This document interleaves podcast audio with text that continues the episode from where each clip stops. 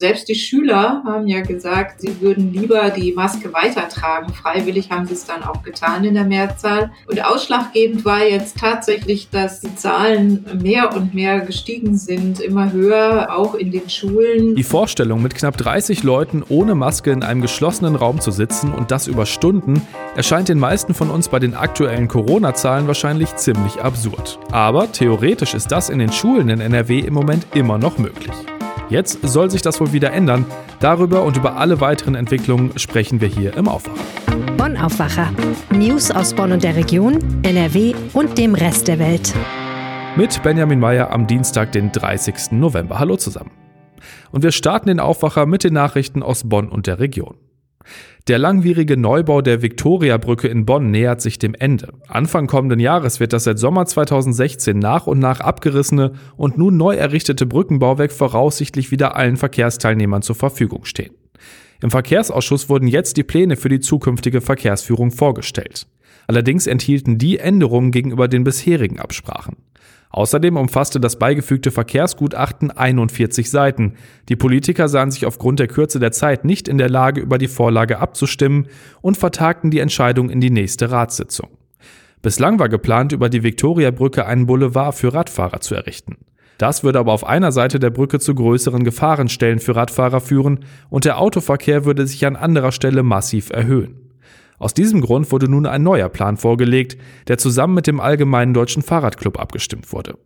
Im neuen Plan fällt eine von zwei geplanten Spuren für den Autoverkehr in Richtung Süden weg. Für Radfahrer, die vom Hochstadenring kommen, wäre so jeweils eine eigene breite Radspur in beide Richtungen möglich.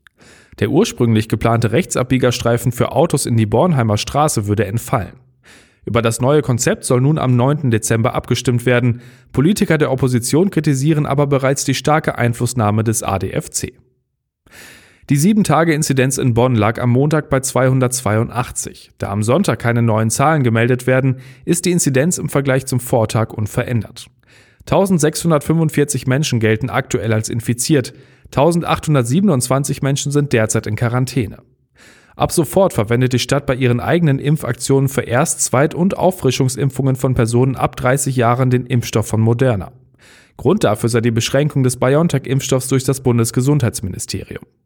Personen unter 30 Jahren sowie Schwangere sollen nach der aktuellen Empfehlung der STIKO weiterhin ausschließlich mit dem Impfstoff von BioNTech geimpft werden. Dieser soll laut Stadt voraussichtlich ab dem 6. Dezember wieder zur Verfügung stehen. Die Bonner Kinderärzte und das Gesundheitsamt stimmen derweil die geplanten Impfungen für Kinder zwischen 5 und 11 Jahren ab. Der Corona-Impfstoff für die Altersgruppe soll voraussichtlich ab dem 20. Dezember ausgeliefert werden. Erste Impfangebote soll es ab dem 21. Dezember geben. Im Fall der getöteten Birgit A. aus Lohmar hoffen die Ermittler auf neue Hinweise. Birgit A. hatte am Kar-Samstag 2015 ihre Arbeitsstätte am Flughafen Hahn verlassen, war aber nie zu Hause angekommen. Vor einem Jahr hatte ein Pilzsammler in einem Wald bei Büchenbeuren im Rhein-Hunsrück-Kreis die Leiche der Frau gefunden. Die Polizei geht von einem Gewaltverbrechen aus, steht aber noch vor vielen Rätseln. Den Ermittlern zufolge sind im Bereich des Ortes, an dem die Leiche gefunden wurde, Gegenstände sichergestellt worden, deren Herkunft nicht geklärt sei. Mit Fotos suchen die Ermittler nun nach Hinweisen. Die Bilder sind im Internet unter ga.de zu finden. Von besonderem Interesse für die Ermittler sind eine graue Mülltüte mit dem Aufdruck Como sowie eine rote Plastikklappbox, ein schwarzer Damenfließhandschuh sowie ein weißer Autolederschwamm. In dem Waldstück hat die Polizei auch Hinweistafeln für mögliche Zeugen aufgestellt. Für Hinweise, die helfen, den Tod von Birgit A. aus Lohmar aufzuklären, hat die Staatsanwaltschaft eine Belohnung von 5000 Euro ausgesetzt. Das einzige Geschäft im Rheinbacher Ortsteil Flerzheim hat wieder geöffnet. Der kleine Tante-Emma-Laden von Rashid Mohammad und seiner Familie wurde vom Starkregen und der Flut Mitte Juli getroffen und musste zunächst schließen. Die Menschen im Ort überzeugten Mohammad aber dazu, den Laden wieder zu öffnen. Laut Ortsvorsteherin Ellen Schüller haben die Menschen nach der Flut gemerkt, wie wichtig der Laden für den kleinen Ort Flerzheim sei. Ein Verlust wäre schlimm gewesen. Und so überzeugten die Flerzheimer Mohammad, der 2004 aus Syrien kam und den Laden zusammen mit seiner Familie übernahm, den Tante-Emma-Laden wieder zu eröffnen. Die Menschen im Ort unterstützten die Familie finanziell, aber auch tatkräftig beim Sanieren. Das war einfach unglaublich, sagte Ladenbetreiber. Während der Laden nun renoviert und neu eingerichtet ist, geht die Arbeit für Mohammed und seine Familie zu Hause weiter. Sie leben nur wenige Meter entfernt vom Tante Emma Laden. Auch ihr Zuhause wurde von der Flut getroffen und muss saniert werden. Und das waren die Meldungen aus Bonn und der Region. Wir kommen natürlich auch heute um das große Thema nicht drumherum, weil einfach jeden Tag so viel passiert. Vor jetzt fast einem Monat hat NRW die Maskenpflicht in Schulen gekippt. Am 2. November war das und schon damals gab es Stimmen, die gesagt haben, ist das jetzt der richtige Zeitpunkt dafür? Und wie es aussieht, gibt denen jetzt auch die Landesregierung recht. Bildungsministerin Yvonne Gebauer will die Pflicht für Masken in Schulen wieder einführen. Kirsten Bialdiger ist Chefkorrespondentin für Landespolitik bei der RP und deshalb spreche ich jetzt mit ihr über die neuesten Entwicklungen rund um Corona in NRW. Hallo Kirsten. Hallo. Kirsten, ich habe schon gesagt, so ganz unumstritten war die Entscheidung nie. Ähm, was war denn jetzt der ausschlaggebende Punkt für Gebauer, dass sie die Maskenpflicht wieder einführen will? Ja, da hast du was Wahres gesagt. Also von Anfang an war die Entscheidung sehr umstritten. Es gab kaum jemanden, der das befürwortet hat. Selbst die Schüler haben ja gesagt, äh, sie würden lieber die Maske weitertragen. Freiwillig haben sie es dann auch getan in der Mehrzahl. Und ausschlaggebend war jetzt tatsächlich, dass die Zahlen mehr und mehr gestiegen sind, immer höher, ähm, auch in den Schulen und natürlich jetzt auch die neue äh, Omikron-Variante noch hinzukommt, von der man nicht weiß, wie sie sich auswirkt. Und da wurde es dann doch wohl zu brenzlig der Schulministerin und sie hat ihre Entscheidung jetzt revidiert. Ganz alleine kann sie das ja aber nicht entscheiden. Ähm, wie schnell wird das jetzt gehen, bis es dann wirklich beschlossen ist? Ja, heute tagt das Landeskabinett und dann kann das ganz schnell gehen. Also sie wird den Schulen vielleicht noch ein, zwei Tage Zeit lassen, um ähm, das zu kommunizieren und ihre berühmten äh, Schulmails zu verfassen.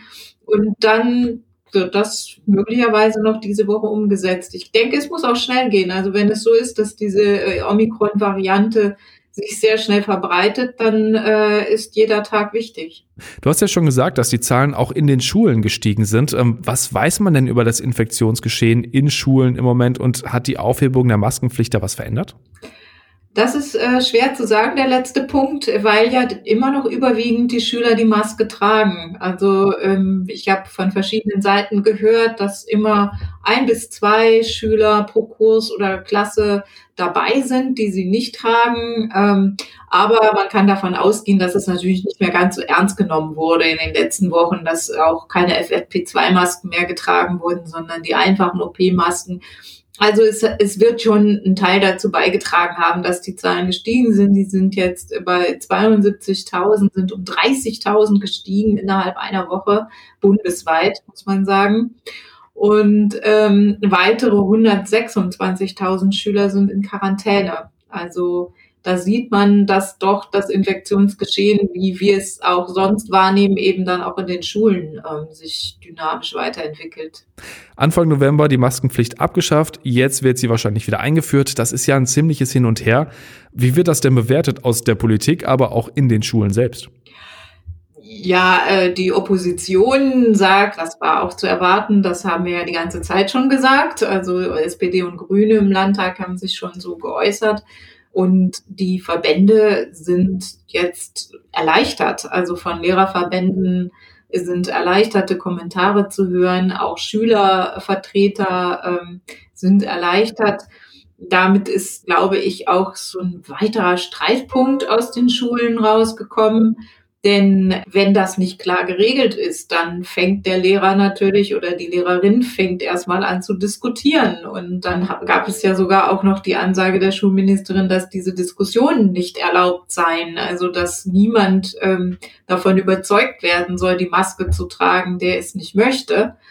Aber zuletzt konnten wir auf Bildern sehen, dass auch die Schulministerin, wenn sie die Schulen besuchte, selber auch lieber die Maske aufhatte. Die größte Angst, die viele Schülerinnen und Schüler haben, ist ja, dass es wieder zurück ins Homeschooling geht und Präsenzunterricht gestrichen wird. Ähm, wie ist denn da im Moment die Tendenz?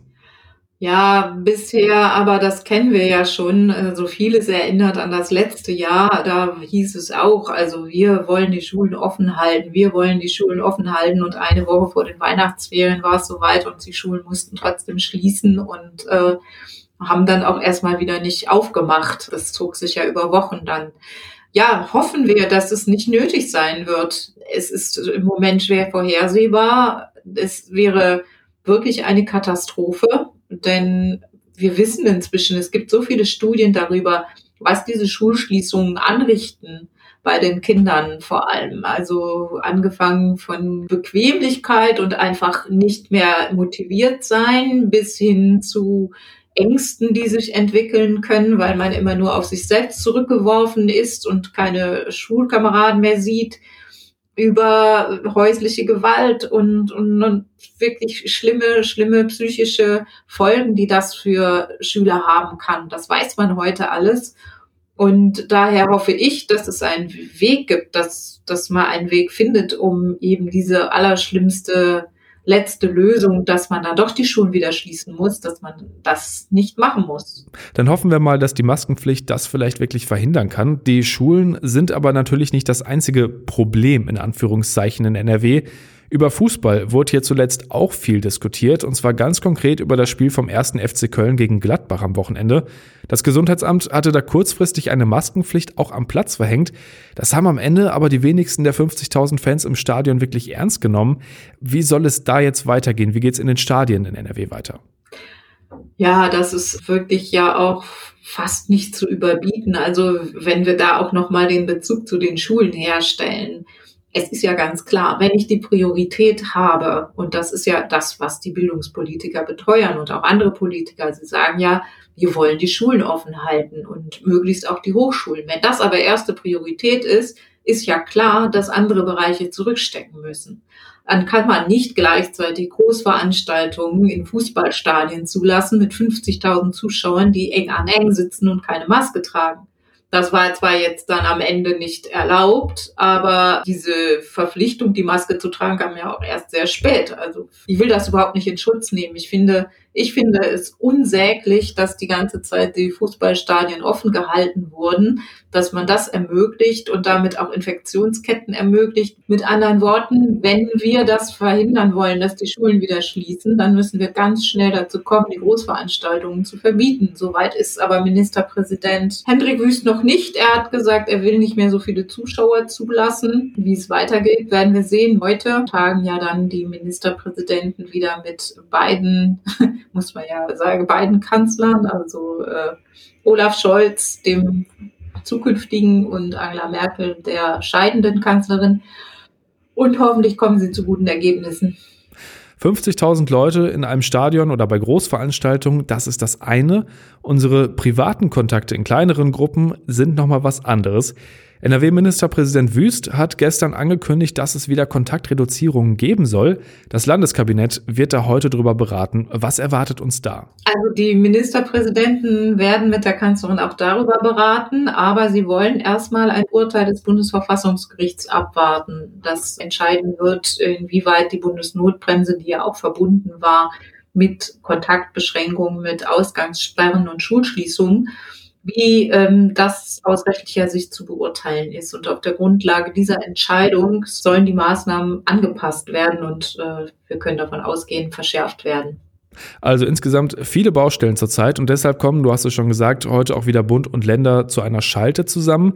Die war eigentlich erst für nächste Woche Donnerstag geplant, das wurde jetzt aber vorgezogen, nicht zuletzt wahrscheinlich auch wegen der Omikron-Variante. Was erwartest du denn? Da werden da heute wirklich wieder große Entscheidungen getroffen? Ich glaube, dass es äh, nicht mehr anders geht. Also ähm, die Intensivstationen sind schon so arg strapaziert, ähm, dass es keine Alternative mehr dazu gibt, wirklich strenge, wirksame Regeln zu erlassen. Und es ist überfällig, die Gastronomie wieder zu beschränken, das heißt Kneipen und ähm, Restaurants zuzumachen, Clubs zu schließen. Das alles ist überfällig. Wenn wir wirklich, wenn wir es ernst meinen und die Schulen offen lassen wollen, dann müssen wir ganz, ganz, ganz, ganz strenge Maßnahmen jetzt ergreifen. Vielen Dank für deine Einschätzung, Kirsten. Ja. Und wir schauen jetzt noch auf die Meldungen des Tages und da bleiben wir erstmal bei Corona. Die Gesundheitsminister der Länder fordern, dass in Zukunft auch in Zahnarztpraxen und Apotheken gegen Corona geimpft werden kann. Bisher gibt es dafür noch keine rechtlichen Rahmenbedingungen. Die Apotheken haben aber schon ihre Unterstützung angeboten. Die Inflation hat im November erstmals seit rund 29 Jahren die 5%-Marke übersprungen. Die Verbraucherpreise haben sich nach vorläufigen Daten des Statistischen Bundesamtes im Vergleich zum November 2020 um 5,2% erhöht. Besonders teuer für Verbraucher ist Energie geworden. Haushaltsenergie war im November über 22% teurer als im Vorjahr. Vor dem Oberverwaltungsgericht Münster geht es heute um die bundesweite Lkw-Maut und das könnte teuer werden. Nach einem Urteil des Europäischen Gerichtshofes hat Deutschland die 2005 eingeführte Maut falsch kalkuliert. Eine Spedition aus Polen hat geklagt. Sie fordert für einen Zeitraum von knapp anderthalb Jahren über 12.000 Euro zurück. Insgesamt sind über 36.000 solcher Erstattungsanträge von Speditionen und Logistikunternehmen eingegangen. Am Schluss noch der Blick aufs Wetter. Das wird heute ziemlich grau und regnerisch. Im Bergland kommt das heute Vormittag auch noch als Schnee runter. Später auch da dann eher Regen. Die Temperaturen liegen zwischen 6 und 9 Grad. In höheren Lagen bei um die 4 und es wird relativ windig heute. Morgen dann weiter grau und nass bei ähnlichen Temperaturen. Ab Donnerstag wird es dann kälter. Und das war der Aufwacher am 30. November 2021. Kommt gut in den Dezember und bis dann. Mehr Nachrichten aus Bonn und der Region gibt's jederzeit beim Generalanzeiger. Schaut vorbei auf ga.de.